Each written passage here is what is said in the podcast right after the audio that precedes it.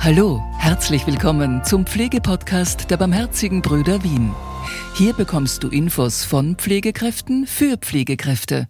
Du hörst hier regelmäßig die wichtigsten Tipps zu aktuellen Themen und wir holen dir auch spannende Gäste vors Mikro. Alle Podcasts kannst du dir unter www.pflegeistmehr.at anhören. Sei gespannt. Los geht's. Herzlich willkommen zu einer neuen Ausgabe unseres Pflegepodcasts Pflege ist mehr. Heute sprechen wir über Digitalisierung in der Pflege, Fluch oder Segen.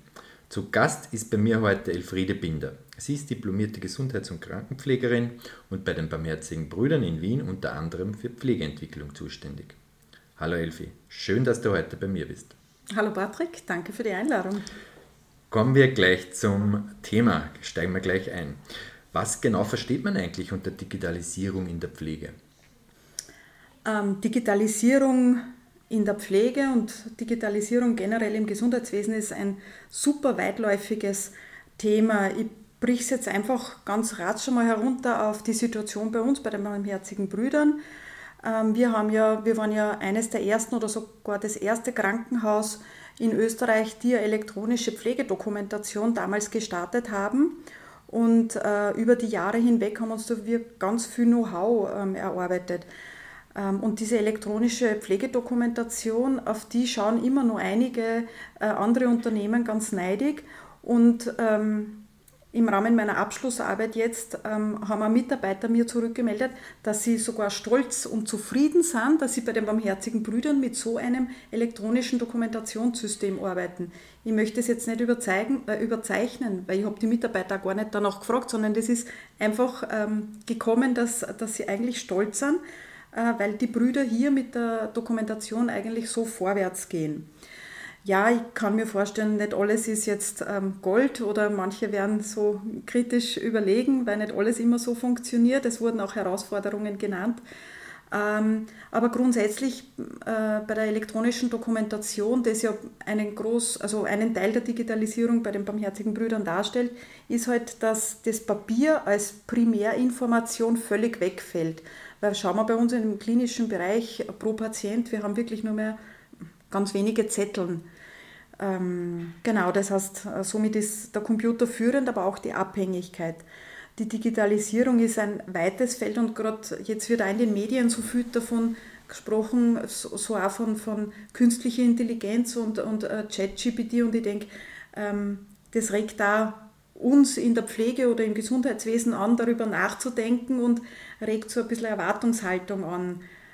Ja, das ist ein spannendes Thema und ich denke, da wird noch ganz viel kommen. Ähm, mhm. was das betrifft. Okay, also wenn ich das richtig verstehe, die was jetzt vielleicht nicht im, im pflegerischen Setting arbeiten, also die Patientendokumentation ist, dass man halt wirklich da alle Daten, die was man jetzt beim Patienten erhebt während seines Aufenthalts, dass die dann wirklich auch elektronisch erfasst werden mhm. und dann halt die jeweilig zuständigen Personen dann auch wirklich reinschauen können und das dann immer eigentlich aktuell irgendwie genau. bei sich haben. Ja, oder, das ist ja der Vorteil, ja. weil also so was man noch kennt, wenn jemand mhm. noch ähm, ähm, auf dem Papier dokumentiert, da kommt die Handschrift, da kommt, ich habe die Dokumentation wirklich nur an einer Stelle, das fällt alles bei der elektronischen Dokumentation weg. Das heißt, ich kann egal von welcher Stelle im Krankenhaus auf diesen Patienten zugreifen, hineinschauen und sogar dokumentieren. Ja. Ich habe das mehr oder weniger immer so in, in Echtzeit zur Verfügung, ähm, was dann natürlich auch ähm, genau so einzelne Nachteile sind, ist, wenn Patienten zum Beispiel auch von der IMCU oder von der ICU, von der Intensivstation auf die Normalstation kommen oder wenn wir Patienten entlassen in die häusliche, nicht, in die häusliche Pflege oder in den extramoralen Bereich, da tun sich dann die Schnittstellen auf, da merkt man dann ganz schnell, wo ist unsere Dokumentation zu Ende, weil die Übermittlung von den Informationen in einen nächsten Bereich sind eben immer eine Herausforderung. Okay. Aha, an denen wir arbeiten natürlich. Ja. Okay. Abseits jetzt von, von den eh schon erwähnten Vorteilen, was, was diese Digitalisierung äh, bringt, gibt es noch weitere Vorteile, was Digitalisierung auch natürlich Patienten, aber auch Pflegekräften bringt? Ähm, also ich, ich denke, es ist ein super spannendes Thema und da wird noch ganz viel auf uns zukommen. Zum Beispiel ähm, testen wie, wir, die Barmherzigen Brüder, testen gerade im Krankenhaus Graz bei den Barmherzigen Brüdern ähm, die, die Spracherkennung. Ähm, das kann bedeuten, dass eine Pflegeperson ihren Pflegebericht, den sie jetzt noch tippt, dann spricht und ein System überträgt es und äh, schreibt es dann als Pflegebericht tatsächlich ab. Ähm, das Tolle, was uns schon berichtet worden ist, dass das dahinter ich sage jetzt so eine Art künstliche Intelligenz liegt, weil das lernt mit mir mit. Ich bin äh, die Binder mhm. und ich habe einen Dialekt, ich rede ja nicht so schön Hochdeutsch. Das heißt, das System lernt mit mir mit und äh, erkennt meine, meine Ausdrücke immer schneller und äh, ich habe immer weniger Fehler dann auszubessern. Das heißt, Irgendwann wird dann der Pflegebericht von meiner Sprache in ein gutes Hochdeutsch übersetzt werden. Ist auch wichtig bei, äh, bei Pflegepersonen, die Deutsch nicht als Erstsprache haben. Auch da lernt das äh, System mit und es wird sich immer verbessern. Okay, also wenn ich das richtig verstehe, also das wäre dann äh, wirklich automatische Spracherkennung. Also ich spreche das irgendwo rein, sage ich mal, in irgendein Gerät, Diktiergerät und das erkennt es dann oder übersetzt das dann eigentlich in ein geschriebenes Wort. Genau. Und, äh, mhm. Okay, na, wirklich ein Wahnsinn. Ja. Ich möchte, äh, vielleicht darf ja, ich dazu sagen, bitte. weil natürlich ist das ja, wenn man das hört, klingt toll, das ist jetzt in einer Testphase, da muss ich jetzt ein bisschen wieder zurückrufen, mhm. weil bis wir das dann hier zum Beispiel beim, ähm, im Krankenhaus Wien haben, wird schon nur Zeit vergehen, weil Testphase bedeutet, da liegt nur einiges dazwischen, bis, bis, dann, bis es dann in Graz funktioniert und bis man es dann auch ausrollt auf, auf, auf andere ähm, Häuser der Barmherzigen Brüder. Genau, aber ich glaube, es geht ja primär auch darum, dass man sich halt wirklich diesen neuen Technologien öffnet und wie gesagt, Total. Äh, ich glaube, man muss ja anfangen damit, um ja. dann später dann wirklich auch die, die Erfolge zu ernten. Ähm, Gibt es auch irgendwelche ja, digitalen Tools oder vielleicht auch KI, VR? Es, es schwirren ja tausend Begriffe jetzt aktuell auch in den Medien, gerade jetzt auch mit dem großen Boom von ChatGPT und, und Co. Äh, Gibt es auch konkrete Anwendungen in Richtung der Patienten? Ähm, wir hatten oder wir haben die VR-Brille getestet. Ähm, aber ich glaube, da ist man nur immer so im, im Schauen, wie funktioniert es. Aber viele Zahnärzte fallen mir ein, die, die mhm. werben ja schon während der Zahnbehandlung diese VR-Brille drauf zu haben, damit es den Stress ähm, senkt. Und äh, in die Richtung denkt man auch bei Patienten mit Demenz zum Beispiel. Äh, da gibt es Konzepte und das wird bei uns auch, ist immer wieder, glaube ich, jetzt in Testung auch gewesen. Aber da geht es einfach darum zu evaluieren und schauen, wie man jetzt die hm. nächsten Schritte setzt. Okay, kannst du das nur ein bisschen genauer erklären, wie, wie das funktioniert? Also VR-Brille, glaube ich, kennt jetzt schon jeder, aber okay, und, und was, was ist in der VR-Brille? Was sieht der Patient? Da? Also ähm, gerade bei den Patienten mit Demenz sollen äh, Situationen oder Filme äh, gebracht werden, wo der Patient sich gut aufgehoben fühlt, wo er ähm, Erinnerungen damit verbindet. Also ich sage jetzt, vielleicht ist das ein Patient, der im zweiten Bezirk jetzt gewohnt hat. Da gibt es dann vielleicht einen Film mit, mit der Umgebung aus dem zweiten Bezirk. Da fühlt er sich dann daheim, weil er sich denkt, ah, da ist er ähm, einkaufen gegangen oder das war der Weg zum Amt. Ich sage das jetzt bewusst sehr einfach gestrickt aber so in diese Richtung kann man sich das vorstellen. Oder der Patient hat ähm, abhängig auch von seiner beruflichen oder von seinen Hobbys, kann man da vielleicht was ableiten. Okay, also bei mir zum Beispiel, ich bin begeisterter Bergsteiger, also mhm. bei mir könnte man zum Beispiel dann ein, eine, eine Bergwanderung ja. da einfach zeigen in der VR-Brille und ich fühle mich dann wahrscheinlich ein bisschen ähm, in Erinnerung schwelgen. Genau, einen Gipfelblick von. Okay, ja, das ist ja top interessant, weil das ja sicher auch äh, gerade auch, auch Menschen mit, mit der Diagnose Demenz wahrscheinlich sehr, sehr, sehr gut einfach helfen kann, beziehungsweise auch die Pflegekraft unterstützen kann, den, den Patienten äh, irgendwie auch zu unterstützen. Ja. Genau, und du sagst das, weil das ist immer ein Unterstützen. Hm. Also ich glaube, da muss man auch realistisch bleiben. Ähm, so, also diese Weiterentwicklungen in, im Rahmen der Digitalisierung ähm, sind als, als Unterstützung zu betrachten und gerade im, im Bereich der Pflege nicht als anstatt Pflege. Ja.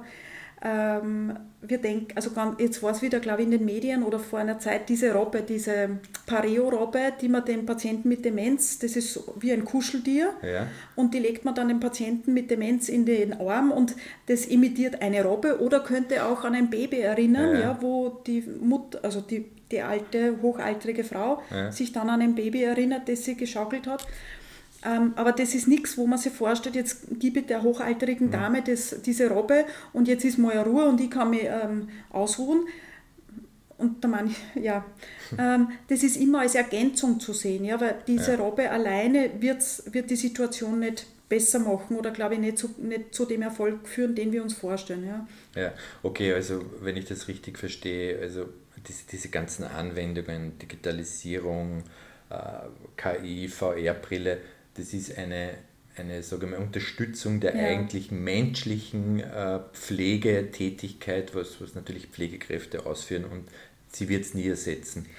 Ja, also wahrscheinlich nicht, das sagen, ja. sagt alle die Literatur und das sagen auch voriges Jahr auf diesem äh, Kongress, wo ich war, sagen auch die, ähm, so der Herr Remmers auch, der tut sich da ganz viel mit ethischen äh, Ansichten in Bezug auf Digitalisierung auseinandersetzen.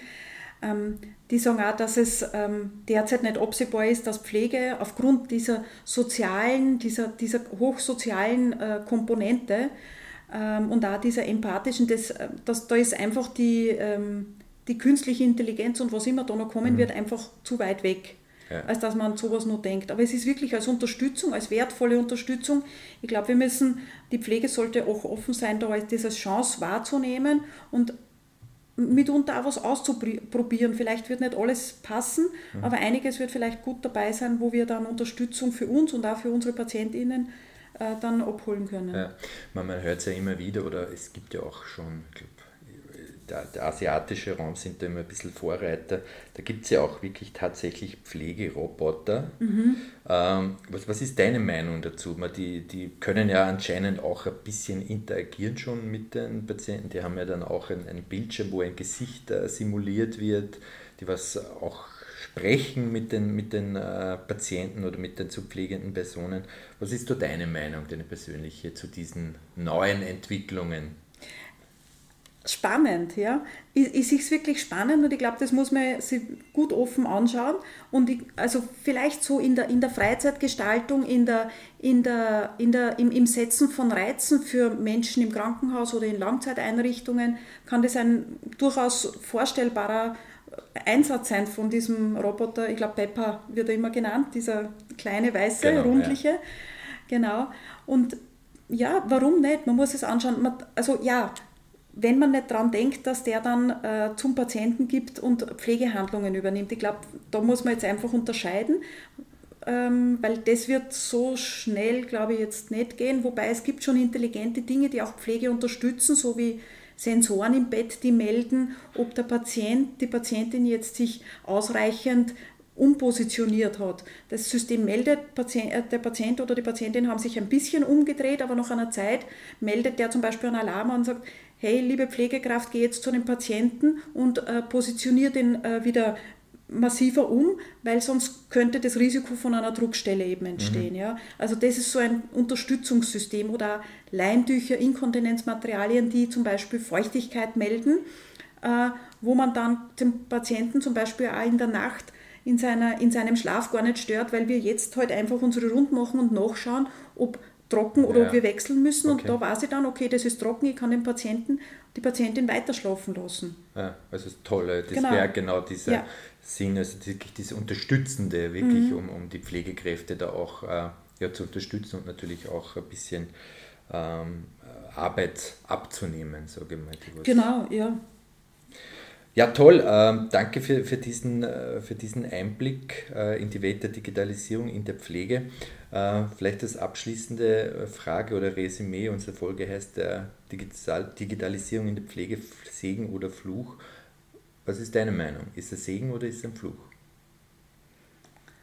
Ähm, ich glaube, es ja, ich glaube, das ist Ansichtssache. Meine Meinung, ich würde es als Segen bezeichnen, ja, weil ich sehe es einfach als spannende, als echt super spannende Thematik, wo sie momentan oder eh schon eine Zeit lang, aber echt viel tut. Und bis ich in Pension gehe, erwarten wir wirklich noch viele Abenteuer, ähm, äh, die zugunsten der Pflege sich da niederschlagen, ja, weil äh, also jede Entwicklung, die der Pflege nicht hilft oder diese Interaktion mit den PatientInnen, ähm, ist unnütz. Ja? Also da, müssen, da, da hat auch die Pflegeverantwortung hier in der Gestaltung mitzu, ähm, mitzusprechen und mitzugestalten und die Verantwortung für diese Mitgestaltung zu übernehmen. Ja? Weil ich glaube, Pflege muss artikulieren, was wir brauchen, was sind, die, was sind die Bedarfe in unserem klinischen Alltag und wir haben ja auch diese sogenannte anwaltschaftliche Vertretung, oft von den Patienten ne, übernehmen wir und genau darum geht es und da liegt unsere Verantwortung und ähm, das, ich glaube, das ist die Chance und so sicher unsere spannende Zukunft. Super.